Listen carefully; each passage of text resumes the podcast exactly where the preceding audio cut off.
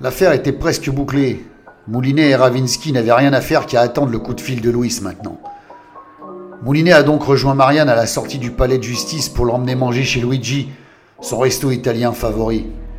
Marianne venait de perdre une affaire compliquée qui durait depuis des jours et son moral était aussi bas que le taux d'alcool dans le sang de Moulinet. Ils avaient tous les deux besoin de se changer les idées. Après un repas bien arrosé par Luigi, qui leur offrait deux tournées pour une payée, ils sont rentrés chez Moulinet aussi éclairés qu'un néon de cuisine. Au pied de l'immeuble, Moulinet a tenu absolument à monter les trois étages avec Marianne sur son dos. En arrivant péniblement comme un galérien au deuxième, un de ses genoux s'est fait la malle dans la direction opposée de son collègue. Il a perdu l'équilibre et a été s'écraser comme une merde avec Marianne dans la porte du voisin le plus chiant de l'immeuble. Le type a ouvert sa porte en leur beuglant dessus comme un veau. Il voulait faire expulser Moulinet et lui faire la misère. Entre deux fous rires, Moulinet a réussi à remettre Marianne sur son dos et ils ont laborieusement terminé de grimper le dernier étage en riant comme des bœufs sous les insultes de Monsieur Con. Une fois dans l'appartement, ils se sont vautrés dans le stupre, l'alcool et la luxure, dans toutes les pièces en sachant parfaitement que leurs âmes iraient brûler en enfer. Entre deux rangs de musclés, son avocate, commise d'office à son bon vouloir et en sueur, s'alluma une camelle pour souffler.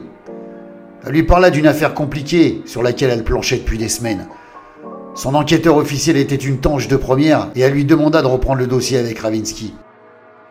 Moulinet a demandé combien c'était payé et Marianne a répondu que c'était pour un dossier pro bono, mais qu'elle pourrait le rémunérer d'une autre manière s'il voulait. Comme d'habitude, Moulinet a accepté sans consulter Ravinsky et il a demandé à son avocate une avance sur salaire. Son avocate qui est d'ailleurs partie à la cuisine chercher une bombe de chantilly pour un cours de pâtisserie un peu particulier. Marianne est partie au tribunal de bonheur et c'est Ravinsky qui a réveillé Moulinet en foutant un grand coup de savate dans son plumard. Bordel, râla-t-il en se redressant, tu fais chier Ravinsky Dis donc Moulinet, qu'est-ce que vous avez foutu avec toute cette chantilly? Il y en a partout. Vaut mieux pas que tu le saches, répondit Moulinet en se frottant la tête. En tout cas, on n'a pas fourré des choux si c'est ça que tu veux savoir. Contrairement à ce qu'il avait cru, Ravinsky ne l'a pas enguirlandi quand il a dit qu'il avait accepté un job pas payé sans la consulter. Étrange, mais pas tant que ça finalement. Elle ne l'avait pas assaisonné pour la simple et bonne raison qu'elle avait fait la même chose de son côté en acceptant une affaire sans en parler à Moulinet avant. Moulinet a mollement protesté, mais elle lui a dit de la fermer, qu'il n'avait pas le crédit suffisant pour l'ouvrir en ce moment. Et elle avait raison. Moulinet avait pas mal déconné ces derniers temps. Elle lui a dit qu'il serait temps qu'ils tiennent leur promesse envers une vieille femme, Monette, la trafiquante d'œuvres d'art qui leur avait lâché une grosse galette il y a pas si longtemps que ça. Comme elle leur avait demandé dans son message vocal posthume, faites profiter de cet argent à ceux qui en ont besoin. Et apparemment, c'est ce qu'ils s'apprêtaient à faire. Aider ceux qui n'avaient pas les moyens de se payer des détectives privés. C'est vrai qu'ils avaient pas mal de thunes d'avance et que ça n'avait jamais été pour eux une motivation.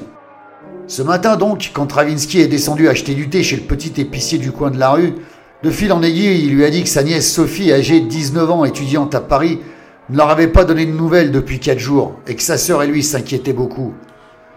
Ils avaient appelé les flics, mais ces cons leur avaient répondu que la gamine était sûrement partie faire la fête, et qu'elle n'allait pas tarder à refaire surface très bientôt. C'est jamais grave avec les poulets, et puis le temps qu'ils se mettent en branle, il est trop tard. Ravinsky lui avait dit qu'ils allaient mener leur enquête, et qu'il ne fallait pas qu'il se soucie pour le règlement. Après avoir passé un coup de fil à Marianne, qui confirma à Moulinet que son affaire n'était pas urgente, ils ont pris deux billets de TGV pour Paname. Moulinet n'aimait pas Paname. Il n'aimait pas Paname ni les TGV. Mesdames et messieurs, votre attention. Notre TGV est arrêté en pleine voie. Pour votre sécurité, nous vous demandons de ne pas ouvrir les portes, bla bla bla.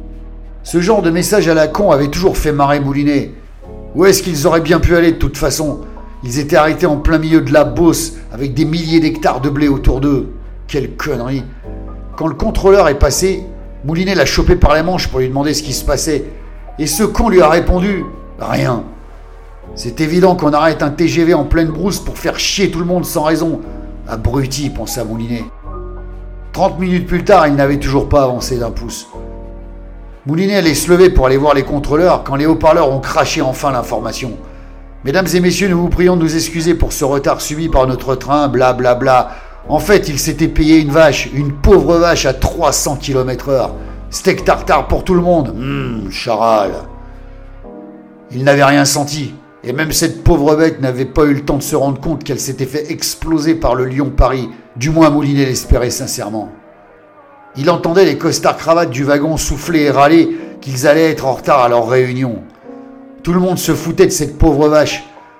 Moulinet s'est tourné vers son voisin de gauche pour lui demander ce que ça lui faisait de savoir qu'une vache innocente s'était fait exploser la tronche parce qu'il voulait aller plus vite à Paname. Le type a regardé Moulinet comme s'il était bon pour la camisole et lui a balancé un quoi merdique, un genre Quoi Quoi? Bordel, mais c'est tout ce que vous trouvez à dire, lui dit Moulinet en le fixant. Quoi? On a explosé une putain de vache qui se foutait pas mal de nos gueules et de nos histoires et de nos réunions, et vous, vous me lâchez juste un quoi merdique C'est ça que vous pensez? Ravinsky qui somnolait en face d'eux a ouvert un œil, et elle a dit au type Excusez-le, il est pas méchant. Après, elle a regardé Moulinet et lui a dit Laisse tomber avec ta foutue vache, Moulinet, va boire un café au bar. Et pas de bordel là-bas, d'accord? Moulinet a soufflé et s'est tiré au bar en râlant. La mort de cette vache l'avait foutu en rogne, et il allait pas falloir le faire chier aujourd'hui.